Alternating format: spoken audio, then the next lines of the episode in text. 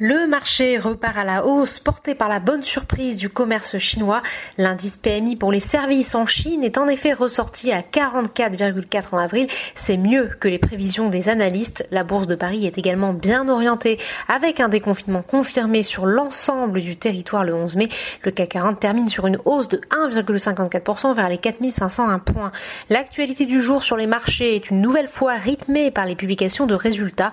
D'abord avec ArcelorMittal qui termine en tête de l'indice CAC 40, plus 7,50%. Si le géant mondial de l'acier a enregistré une perte nette de 1,1 milliard de dollars au premier trimestre, pénalisé par le ralentissement de la demande, le groupe améliore sa performance opérationnelle. Sa perte d'exploitation est ainsi quasiment divisée par 5 par rapport au trimestre précédent, ramené à 353 millions de dollars contre 1,5 milliard. Toujours sur l'indice CAC 40, le fabricant de matériel électrique, Legrand a vu son bénéfice net reculé de 12,2% au premier trimestre avec la crise sanitaire et anticipe un retrait marqué de son activité au deuxième trimestre. Le titre recule de 0,38%. En outre, Air France KLM paye sans surprise un lourd tribut à la crise.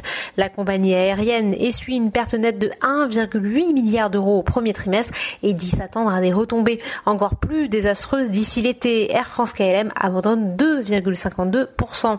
Dans le palmarès du jour, Worldline progresse de 5,17%, Airbus repart à la hausse plus 3,82%.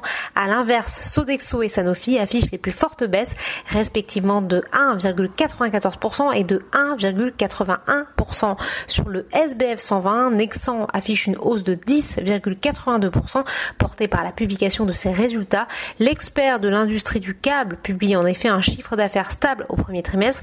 Les investisseurs saluent par ailleurs la résilience du groupe qui dispose d'un bilan solide et d'un carnet de commandes bien fourni outre-Atlantique, malgré un nombre plus important que prévu par les analystes d'inscription hebdomadaire au chômage.